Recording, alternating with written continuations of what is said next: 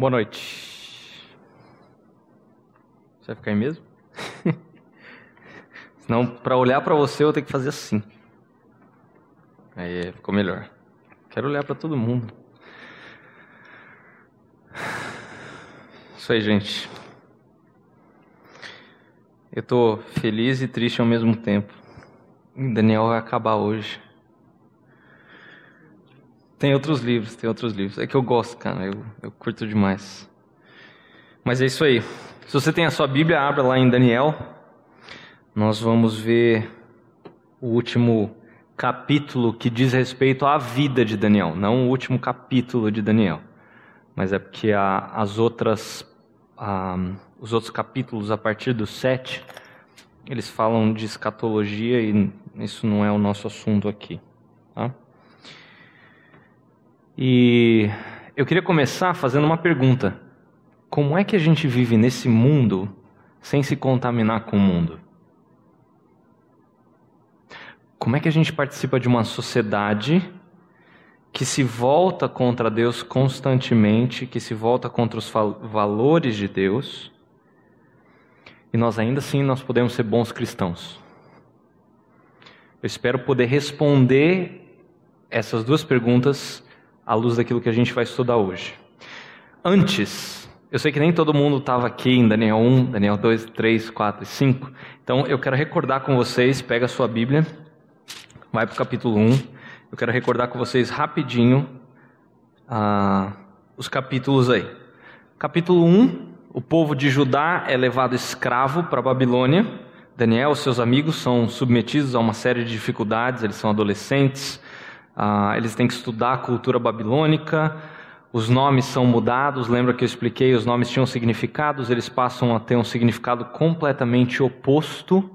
Antes era uma um, um, significado que levava eles a lembrar do Deus de Israel, agora eles são lembrados de deuses pagãos, mas eles aceitam numa boa.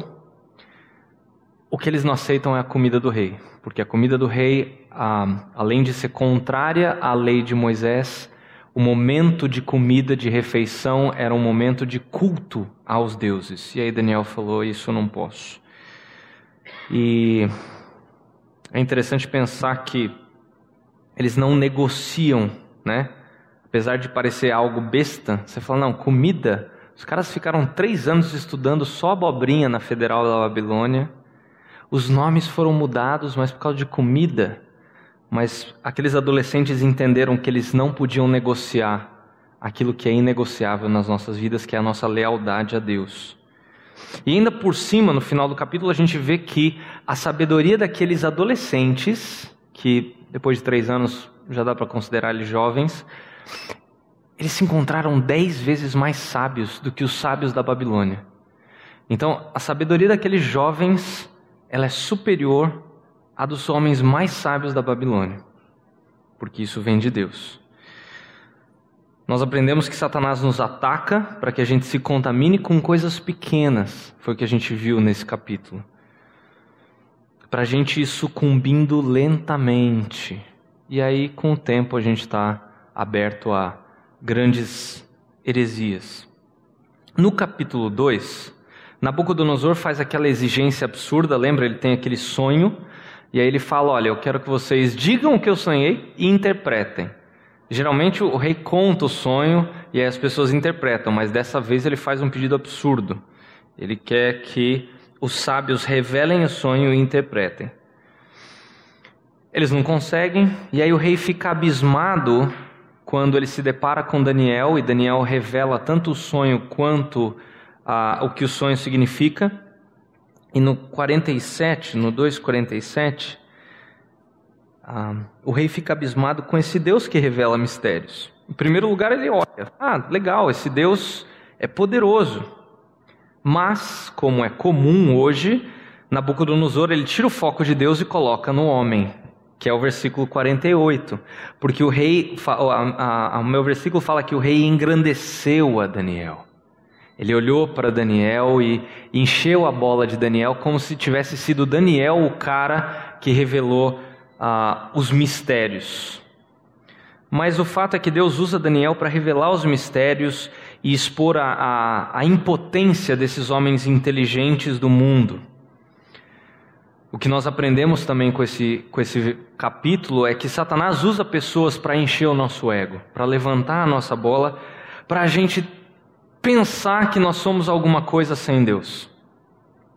Aí no capítulo 3, talvez um dos mais conhecidos ah, de todo o livro de Daniel, Nabucodonosor faz aquela estátua, aquela estátua alta, uma imagem ah, banhada a ouro, e aí ele desafia a fé dos três amigos de Daniel.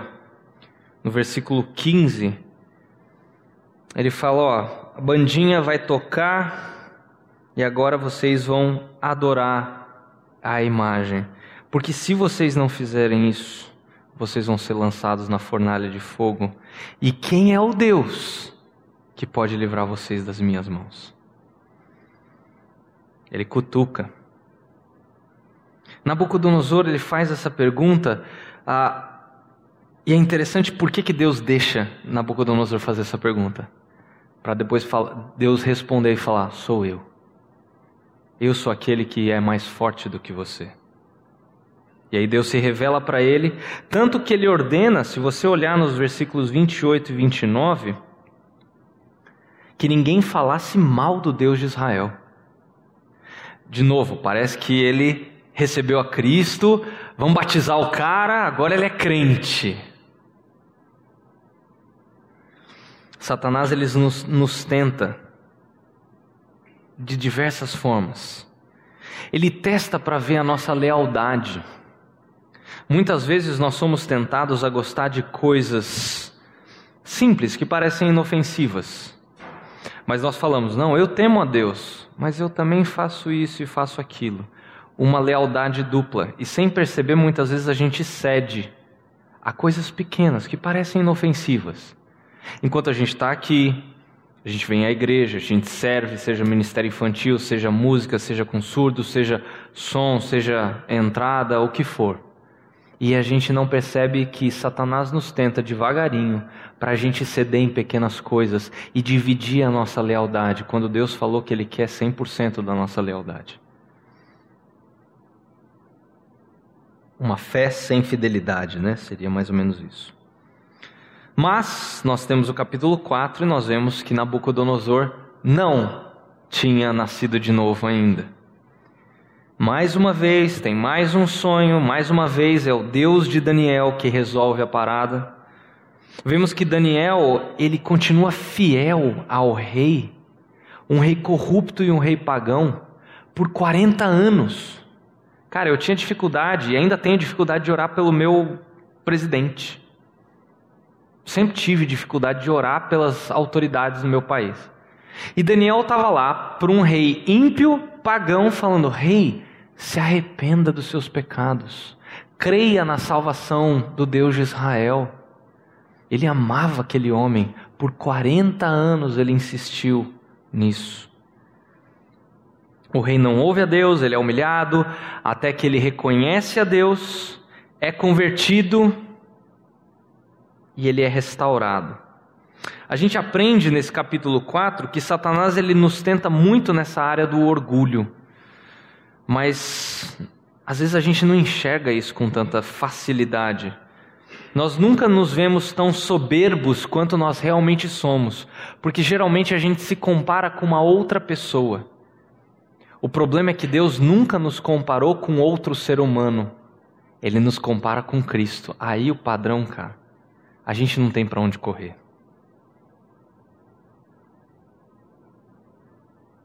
Capítulo 5. Nabucodonosor morre, aí vai aparecer um outro rei, e a figura aqui é do rei Belsazar, que se foca nas coisas terrenas, buscando prazer pessoal nas coisas do mundo sem atentar para diretrizes de Deus.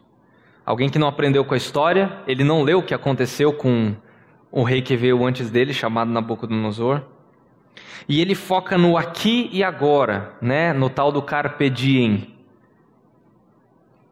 E por conta disso ele faz com que o reino dele seja destruído.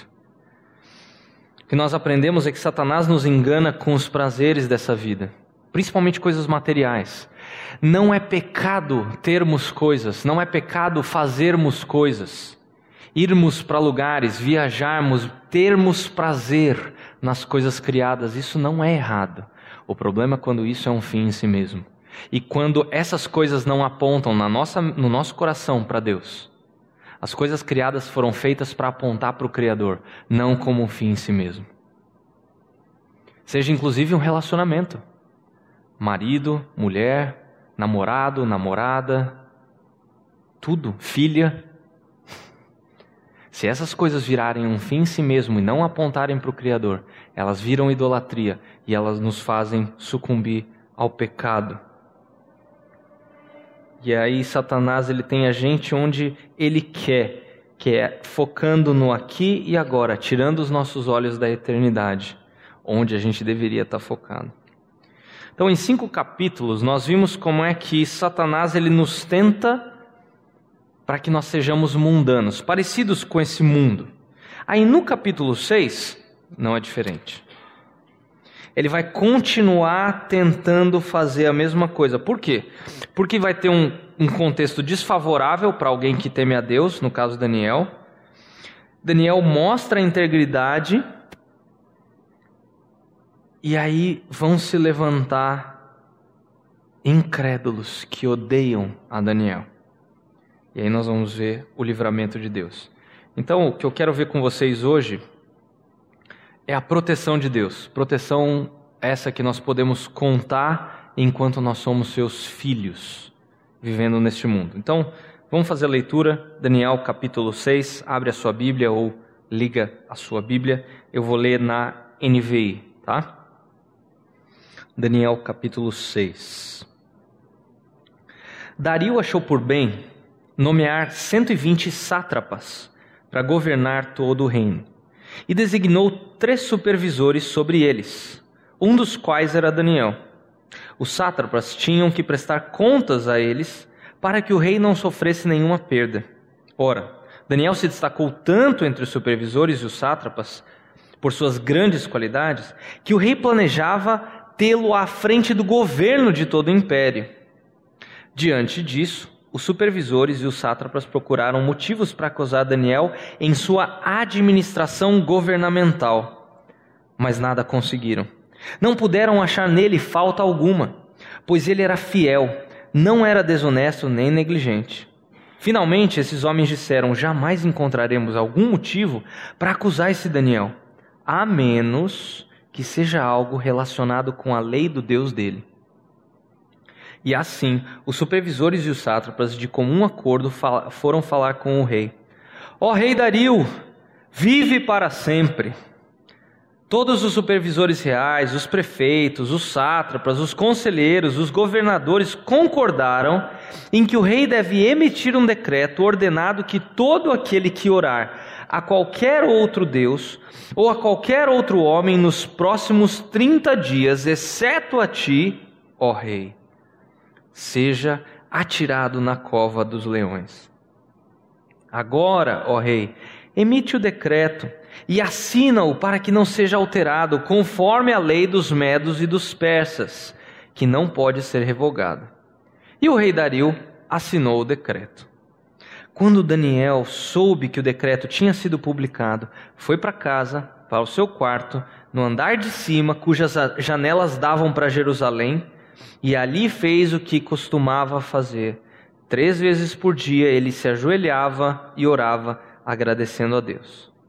Então, aqueles homens foram investigar e encontraram Daniel orando, pedindo ajuda de Deus, e foram logo falar com o rei acerca do decreto real. Tu não publicaste um decreto ordenando que nesses 30 dias todo aquele que fizer algum pedido a qualquer Deus ou a qualquer homem, exceto a ti, ó rei, será lançado na calva dos leões? O rei respondeu: O decreto está em vigor, conforme a lei dos medos e dos persas, que não pode ser revogada. Então disseram ao rei: Daniel, um dos exilados de Judá, não te dá ouvidos, ó rei, nem ao decreto que assinaste. Ele continua orando três vezes por dia. Quando o rei ouviu isso, ficou muito contrariado e decidiu salvar Daniel. Até o pôr do sol fez o possível para livrá-lo. Mas os homens lhe disseram: Lembra-te, ó rei, de que, segundo a lei dos medos e dos persas, nenhum decreto ou édito do rei pode ser modificado.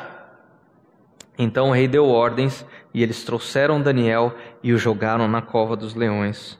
O rei, porém, disse a Daniel: Que o seu Deus, a quem você serve continuamente, o livre.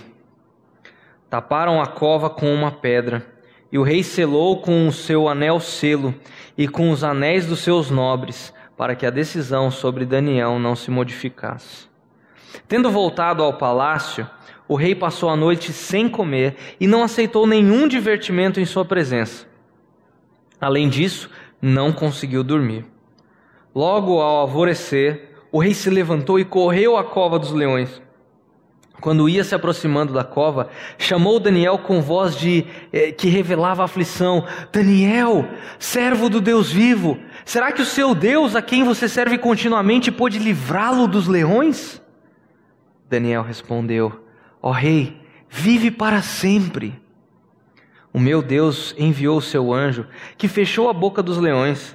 Eles não me fizeram mal algum, pois fui considerado inocente à vista de Deus. Também contra ti não cometi mal algum, ó rei. O rei muito se alegrou e ordenou que tirassem Daniel da cova. Quando o tiraram da cova, viram que não havia nele nenhum ferimento, pois ele tinha confiado no seu Deus. E por ordem do rei, os homens que tinham acusado Daniel foram atirados na cova dos leões, junto com as suas mulheres e seus filhos. E antes de chegarem ao fundo, os leões os atacaram e despedaçaram todos os seus ossos.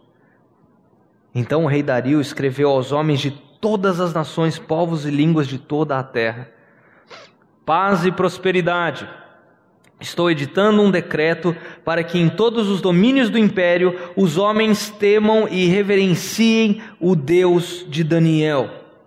Pois ele é o Deus vivo e permanece para sempre. O seu reino não será destruído, o seu domínio jamais acabará. Ele livra e salva, faz sinais e maravilhas nos céus e na terra. Ele livrou Daniel do poder dos leões. Assim Daniel prosperou diante durante os reinados de Dario e de Ciro, o persa. Senhor, que a tua palavra fale, que não seja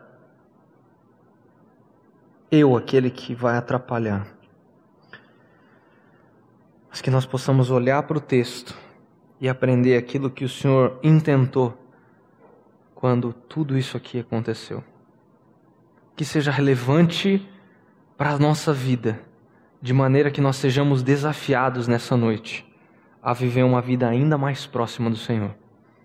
Em nome de Jesus. Amém. Daniel, ele está na ativa. Embora ele já esteja por volta aí dos 80 anos, mas ele está na ativa. O império é novo, lembra? Ah, os medos e persas, eles invadiram a a Babilônia e arrancaram o reinado de Belsazar. Então o reino é novo. Daniel podia estar aposentado, curtindo a vida, férias, né? Ia lá para Cambé tirar férias. Mas não. Daniel está na ativa, trabalhando para o Senhor. E ele é convocado por Dario, que é o novo rei desse império aqui, a ser um dos grandes do reino. Dario divide o reino aí em, em, áreas, né? Coloca governantes nessas áreas e sobre esses governantes ele coloca três presidentes. Eu vou usar a palavra presidente fica até mais fácil. E Daniel era um deles, é o que a gente vê no versículo 1 e no versículo 2. Dario queria o controle nas mãos dele. E para isso ele precisava de homens de confiança para não dar BO, né? Para não perder dinheiro. E para variar quem se destaca? Daniel de novo. E é legal, é, é interessante destacar, se você olhar no versículo 2, no fim do versículo 2, fala, uh, na, na revista atualizada vai falar para que o rei não sofresse dano, na NVI fala que ele não sofresse nenhuma perda. Dario não queria sofrer, ele não queria perder dinheiro. Aí mais para frente, se você olhar, versículo 22, vai falar que Deus enviou o anjo e fechou a boca dos leões para que não, fizesse, não me fizessem nenhum dano. A expressão hebraica é a mesma. Para que não acontecesse absolutamente nada comigo. Para que não acontecesse nada com o dinheiro de Dario. Essa era a ideia, mal algum. O império mudou completamente. Antes era o Império Babilônico, agora é o Império Persa, tá? Agora, desde adolescente, Daniel está lá. Um judeu que não tinha nada a ver com a Babilônia, mas cada vez que alguma coisa acontece, Daniel está lá e Daniel se destaca. De novo, o foco não é Daniel, mas como Deus abençoa a vida de Daniel por Daniel ser temente a Deus. Daniel se envolvia com o trabalho, mas ele se envolvia com o trabalho de forma íntegra. Ele não negociava a sua lealdade com Deus. E no versículo 3, fala que ele se distingue dos demais administradores por causa da sua integridade na esfera pública. Lembra, ele vivia no meio da política. Você consegue imaginar? Um cristão que não cede a pressões políticas. Cara, isso é muito difícil. É muito difícil. Agora, note o versículo 4. Eles não acharam nada contra Daniel em relação à vida pública dele, em relação ao trabalho dele. Nada. Daniel não matou o horário de trabalho, ele não saiu mais cedo, ele não perdeu dinheiro. Daniel não tinha nenhuma falha no trabalho dele. Ele era íntegro, completamente íntegro. Isso é um testemunho gigante. Se você olhar a expressão aqui, né, que a, a revista atualizada colocou assim, não no final do 4, não se achava nele nenhum erro ou culpa, ou na NVI vai falar que ah, ele era fiel, não era desonesto nem negligente, dá para você traduzir isso como ah, não achavam corrupção ou negligência na, na, no trabalho de Daniel. Ele era íntegro.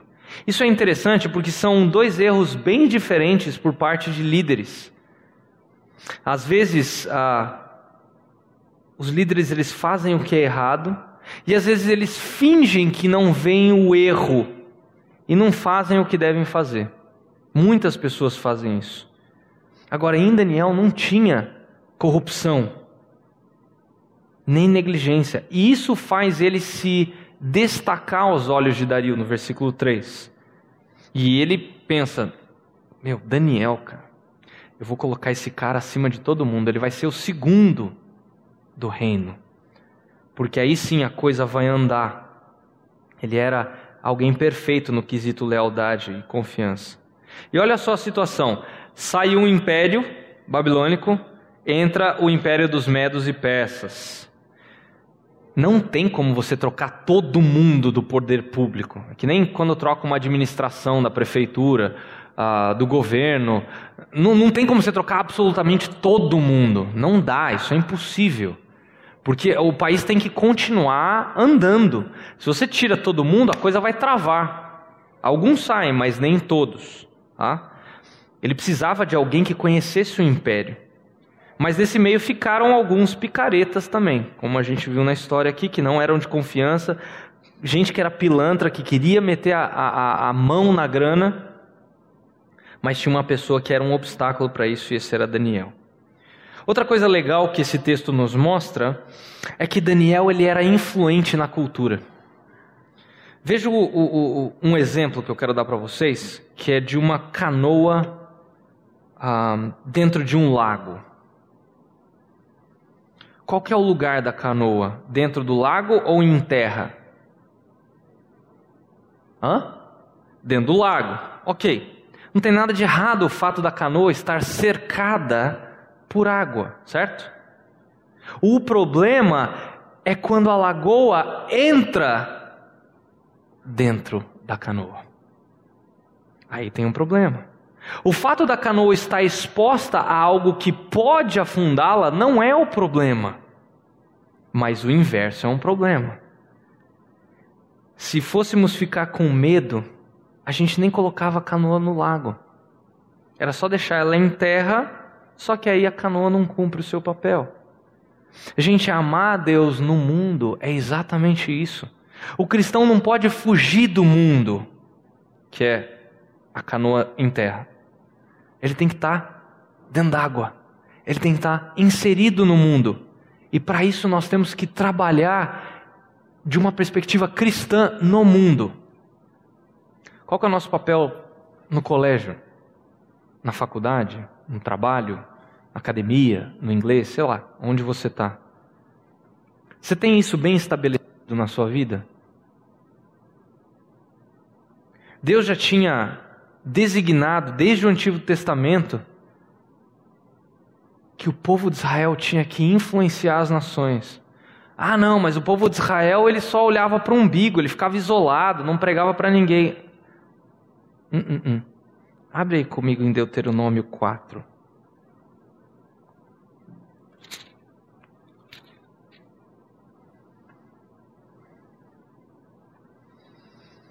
Deuteronômio 4.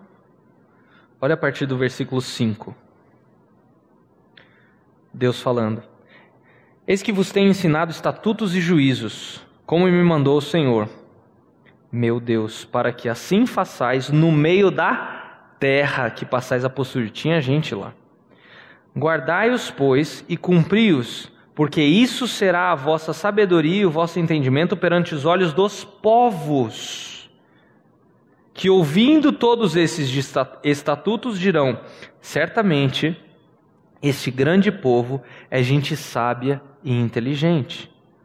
Pois que grande nação há que tenha deuses tão chegados a si como o Senhor, nosso Deus, todas as vezes que o invocamos? O povo de Israel tinha uma ordem de influenciar as nações. Deus queria que eles fossem influentes. Eles queriam que a nação de Israel fosse a canoa dentro do lago o problema é que quando chega no livro de Juízes, o lago começou a entrar na canoa. E aí cada um fazia o que era mais certo aos seus próprios olhos. Essa é a frase comum que você lê no livro de Juízes. Nós não devemos ser apenas consumidores de cultura, mas nós devemos ser produtores de cultura. Isso é uma ordem de Deus. Todos nós produzimos cultura em algum nível. O problema é quando a gente produz cultura só para esse mundinho aqui da igreja. Porque aí o que, que a gente faz? A gente acaba de criar uma subcultura do nosso guetozinho cristão. E, gente, ninguém nesse mundo ouve subcultura. Deus nos colocou no mundo para influenciar, para direcionar a cultura na direção da cruz de Cristo. Paulo, em 1 Coríntios 7, ele fala da mulher ou do homem que vive com um cônjuge incrédulo. Eles eram incrédulos e um dos dois recebeu a Cristo. E aí o texto vai falar que pelo seu convívio, ele ou ela é santificado. Mas alguns versículos à frente vão falar a seguinte frase: Quem sabe se o seu marido se salvará ou a tua esposa se salvará? Ele não está falando que pelo nosso convívio as pessoas vão ser convertidas, não é isso. Isso só a proclamação do Evangelho faz. Mas elas vão começar a viver por princípios de Deus e começar a notar uma diferença. Uma pessoa íntegra santifica o ambiente onde ela está. Agora a questão é: será que nós temos vivido de maneira íntegra no ambiente onde nós estamos inseridos de segunda a sábado? Ok, mas como Daniel, nós temos que lembrar também que nós temos limites. Nós somos chamados por Jesus de sal da terra. Lembra disso? O sal ele era usado para preservar a carne e evitar que a carne apodrecesse, uma espécie de geladeira, tá? Mas a gente tem que lembrar o seguinte: o sal, ele apenas retarda o apodrecimento da carne. Ele não transforma carne podre em carne boa. Deu para entender? Esse é o nosso papel. O nosso efeito ele é limitado. Nós temos que entender o nosso limite. Daniel está numa situação onde se formou um complô em volta dele, com uma lei que gera um conflito entre a sua vida pública, como alguém que estava, que era o segundo do império, com a sua fé. Os caras que não acharam falha em Daniel convencem o rei a assinar um decreto de que em 30 dias você não pode orar para nenhum outro a não ser o rei. E eles convencem o rei a fazer esse decreto irrevogável. Se você é íntegro no ambiente onde você está, saiba que o mundo vai tentar cortar a tua liberdade. Para que você deixe de ser íntegro para com Deus, ou para você infringir a lei dos homens tem um caso assim no Novo Testamento, não sei se vocês lembram. Lá em João 8, os, os acusadores trazem uma mulher, lembra? A mulher adúltera. Aí eles perguntam para Jesus: a lei de Moisés diz que tem que o quê? Apedrejar. Sabia que a lei de Moisés fala para apedrejar o homem também? O homem não estava lá. É só uma coisa para a gente pensar. Volta. Que, que Jesus faz? Pensa comigo. Se Jesus fala assim, apedreja, tem que matar. A lei falou, tem que matar. Qual que é o problema aí? Os judeus não podiam aplicar a pena capital. Eles não podiam aplicar a pena de morte. Lembra que os judeus precisaram ir até Pilatos para pedir a morte de Jesus? Eles não podiam matar Jesus. Tinha que ser o Império Romano. Se Jesus fala assim, não apedreja, que, que Jesus ia ser acusado? De infringir a lei judaica. Percebe? É a mesma sinuca que Satanás tenta nos colocar. Sempre. Felizmente a gente vê a sabedoria ali personificada e Jesus falando: Meu, aquele que não tem pecado, que atire a primeira pedra. E por que, que Jesus não atirou se ele não tinha pecado? Porque ele é o único que tem poder para salvar e perdoar pecados. Satanás ele não tem nenhum interesse que você seja fiel a Deus e honrado na sociedade por muito tempo. Por isso que é sempre bom ter em mente os limites do sal, dessa ideia da, de, sal, de preservar a carne. Daniel ele não mudou o ambiente idólatra daquele lugar. Daniel não transformou aquele lugar. Rei após rei, eu tinha uma ideia de que, não, agora Daniel vai mudar agora o rei vai, vai ser convertido ao Senhor, o império vai mudar. Mas não é assim que acontece. Olha a piedade dos caras. Eles falam assim: Rei, a gente quer que o Senhor seja ah, o intercessor de todos os seus súditos. Então, ao invés de orar para o seu Deus, por 30 dias eles vão orar para ti, porque o Senhor é o nosso representante divino. Tem até um ar bonito, né, de reverência aí. E o rei gostou, inflou o ego dele. E aí ele vai lá e assina a parada. Daniel não conseguiu evitar que isso acontecesse. Não está nas mãos dele. E nem evitar a, a inveja à sua volta. Ah, não, eu vou levar a Bíblia para o meu colégio, eu vou levar a Bíblia para a faculdade, para o trabalho eu vou fazer minha devocional lá, eu vou pregar, as pessoas vão receber a Cristo e aí eu finalmente vou ter paz naquele lugar demoníaco. Esquece, gente, não vai ser assim. Doce ilusão.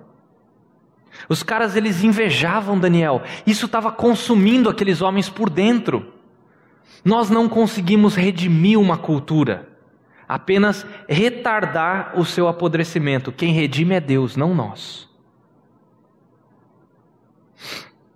Mas aí vem o terceiro ponto aí, que é o desafio ao testemunho de Daniel, né?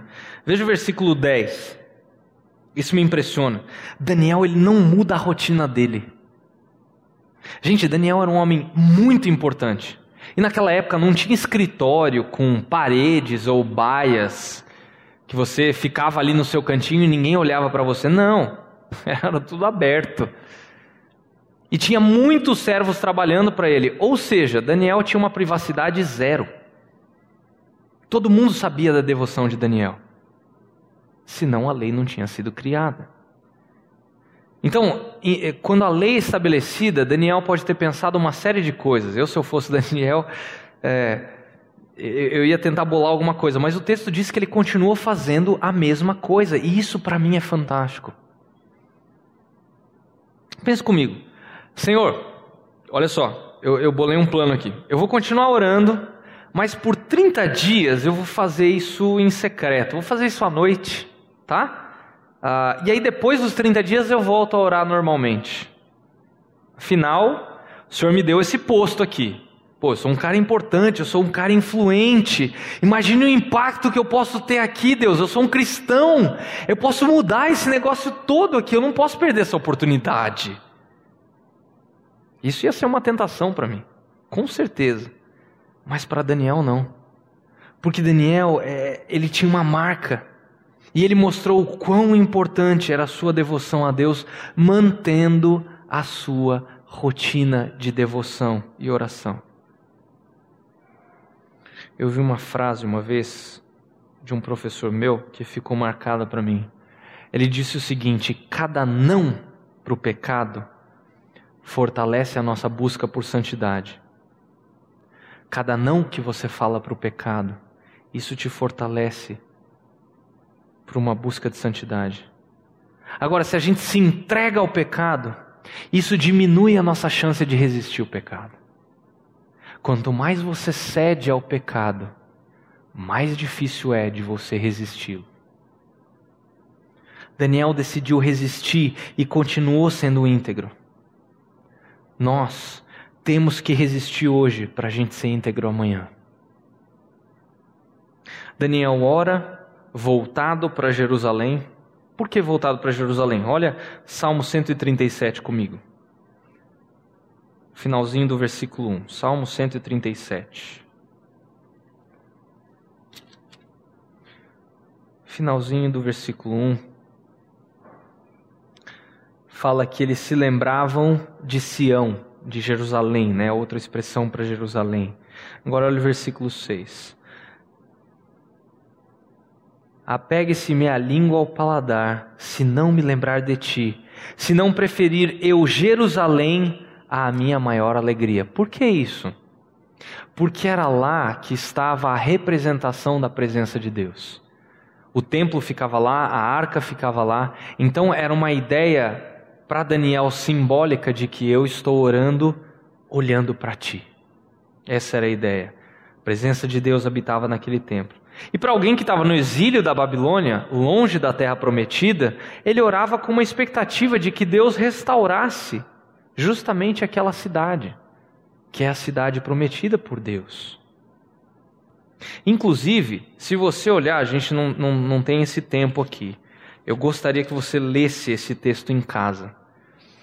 Se você olhar em Daniel 9, acontece uma coisa impressionante.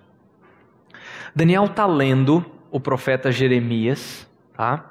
que profetiza a respeito desse momento que Daniel está vivendo, o exílio.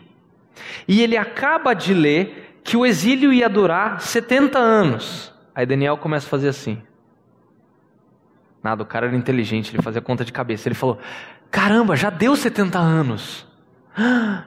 Peraí, o que eu tenho que fazer? E aí ele olha e vê Jeremias falando: Quando se cumprirem os 70 anos, o meu povo vai começar a clamar e eu vou ouvir a voz do meu povo. O que, que Daniel faz? ele fecha, eh, fecha Jeremias e começa a fazer uma oração lindíssima. Uma oração, é, por, por, que, que eu acho ela fantástica? Porque Daniel foi para a Babilônia com 13 anos. Ele fedia leite quando ele chegou na Babilônia. Ele era um pivete. Ele não fez nada para estar tá lá. Ele era uma criança foram os antepassados dele, as gerações passadas, que foram idólatras, e por isso Deus levou o povo judeu para o cativeiro. Mas Daniel fala assim, se você olhar no, no capítulo 9, versículo 4, ele vai falar assim: Orei ao Senhor, o meu Deus, confessei. Ele está se incluindo. E disse: Ah, Senhor, Deus grande e temível, que guardas a aliança e a misericórdia para com os que te amam e guardam os teus mandamentos. Aí ele começa falando: temos pecado e cometido iniquidades. Presta atenção na, na, nos, na, na primeira pessoa do plural aqui.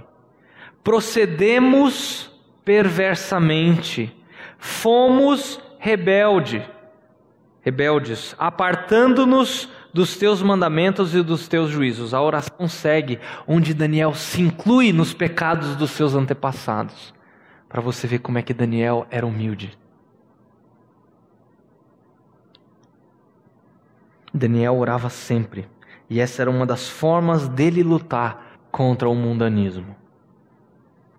Como é que você tem orado, pedindo a Deus: Deus, me ajuda a não ceder à tentação, me ajuda a ser mais íntegro no meu trabalho do que eu estou sendo. Ou oh Deus, me ajuda a ser íntegro, porque eu não estou sendo íntegro. Você fala, você verbaliza isso para Deus?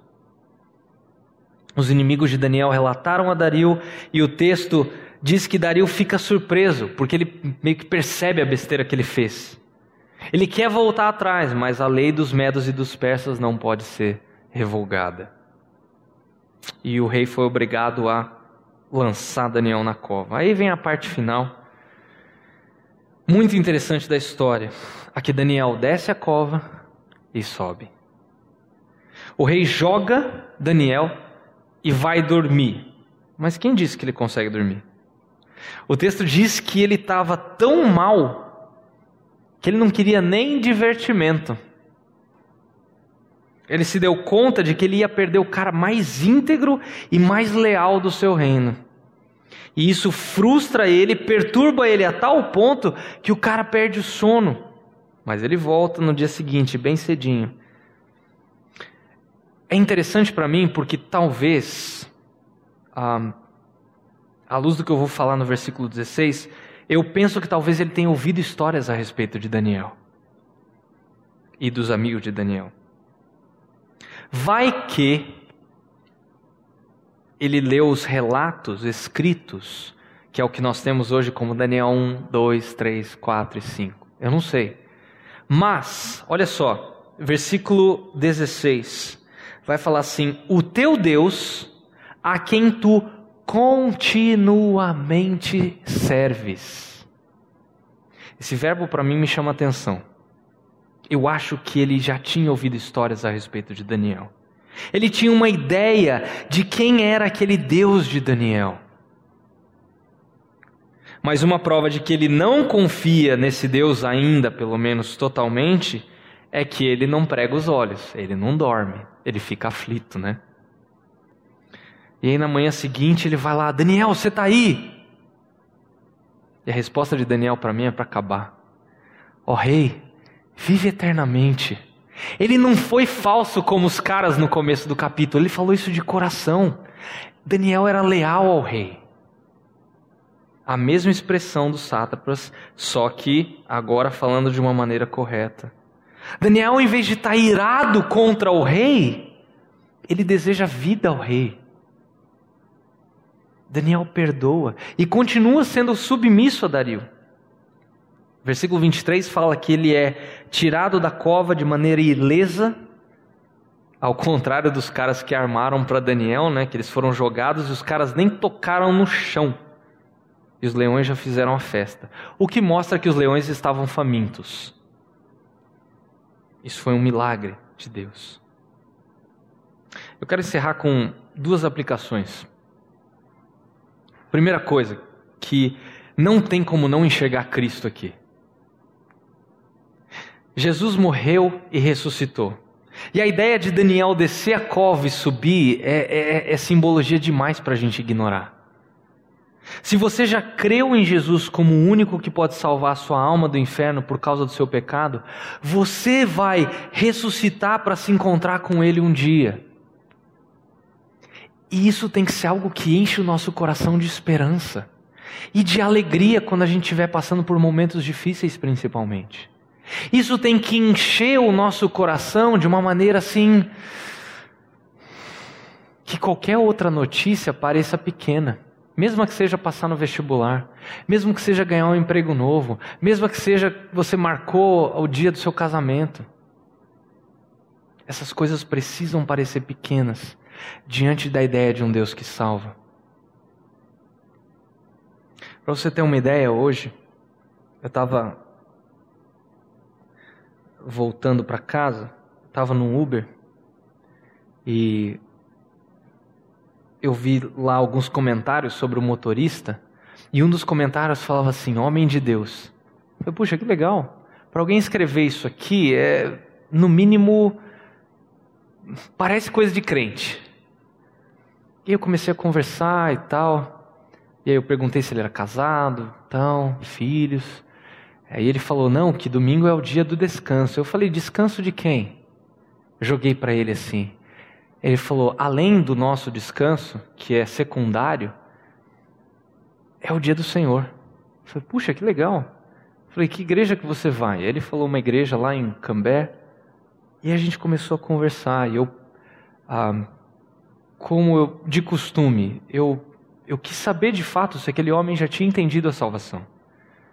Eu perguntei para ele, mas por que você tem certeza de que você vai se encontrar com o Senhor caso você morra? E ele falou, por conta daquilo que Cristo fez na cruz. E a gente começou a conversar sobre o Evangelho. Gente, vocês precisavam ver o semblante desse motorista. Eu fiquei constrangido. Porque eu tinha acabado de terminar de estudar esse texto. Eu falei, Deus, isso precisa ser verdade na minha vida. Eu preciso me alegrar mais com o Evangelho. Eu preciso pregar o Evangelho para mim diariamente. Eu preciso conversar com os meus amigos sobre o Evangelho. Eu preciso ser relembrado do Evangelho diariamente. O Evangelho não pode ser aquela coisa que a gente ouviu quando a gente recebeu a Cristo lá atrás no passado. O Evangelho precisa ser algo diário, como diz John Piper. E segunda coisa, lembrar que tem sempre alguém que ora por nós. Eu não estou falando de amigos da igreja. Eu estou falando do próprio Jesus. Se você lê João 17, você vai ver que Jesus faz uma oração sacerdotal. Ele ora pelos seus discípulos e pelos seus futuros discípulos. Se você olhar, olha comigo lá o versículo 20 de João 17. João 17, 20. Tem uma frase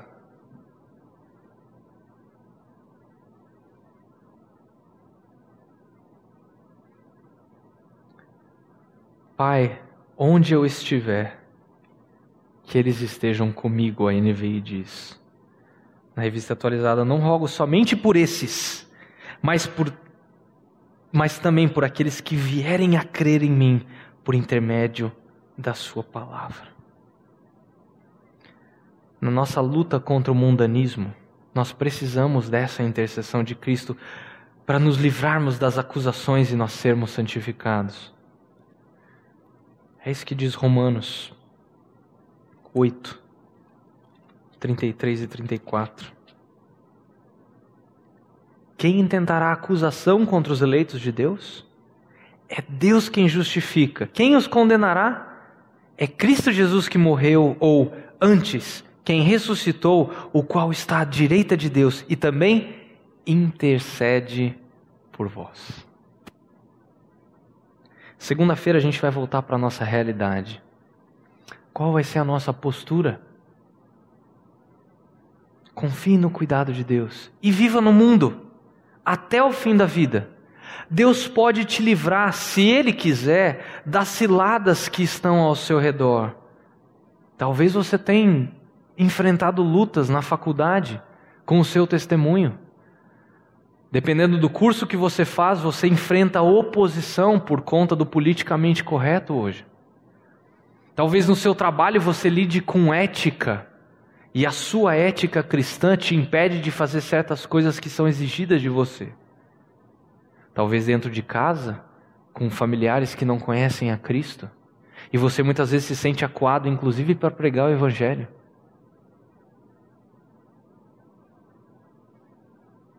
Olhe para o Deus de Daniel. Porque ele se fez homem e morreu para que você e eu não precisássemos morrer e sofrer eternamente. O meu desejo para você é que você não saia daqui hoje com medo de continuar com tendências mundanistas no seu coração. Deus te salvou para que você seja o quê? Santo. Qual que é a vontade de Deus para nós? Olha só, 1 Tessalonicenses 4. Muitos jovens já me fizeram essa pergunta. Qual que é a vontade de Deus para mim? Presta bem atenção no que esse versículo fala.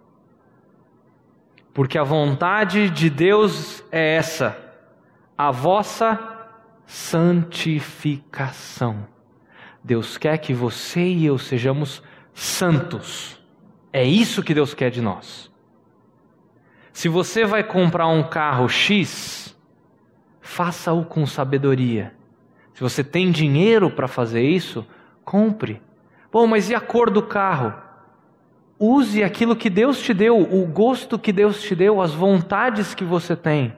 Mas tenha em primeiro lugar o seguinte: se você não tem dinheiro para comprar esse carro e você entra em dívida para isso, você não está cumprindo a vontade de Deus, que é que você seja íntegro, santo diante dele.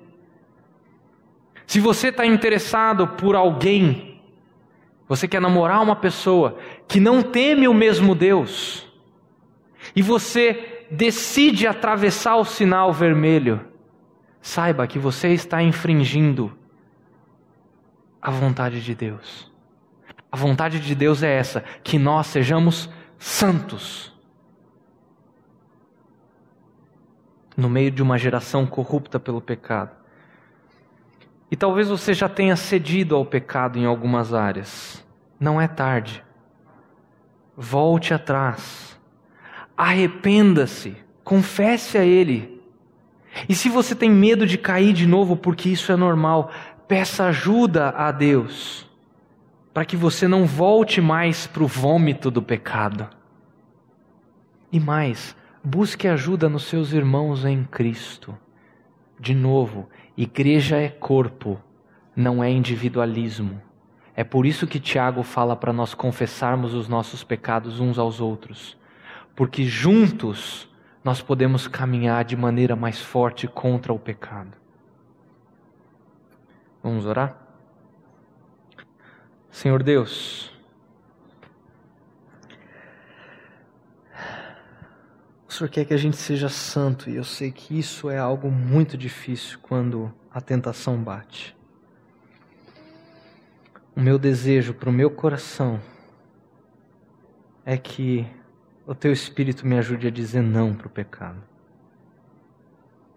E que eu seja humilde para reconhecer as minhas falhas, confessar os meus pecados com pessoas próximas a mim, para que elas me ajudem a caminhar olhando para Ti em busca da santificação. E eu peço isso para cada um dos meus irmãos aqui. Que possamos aprender com alguém que é um tipo de Cristo, que é a vida de Daniel.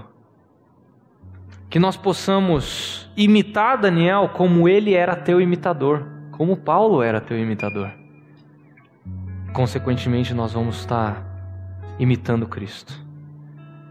Deus, se existe alguém aqui que está lutando veementemente contra o pecado, que essa pessoa decida se abrir com pelo menos uma pessoa, para que ninguém caminhe sozinho e nós possamos ser corpo.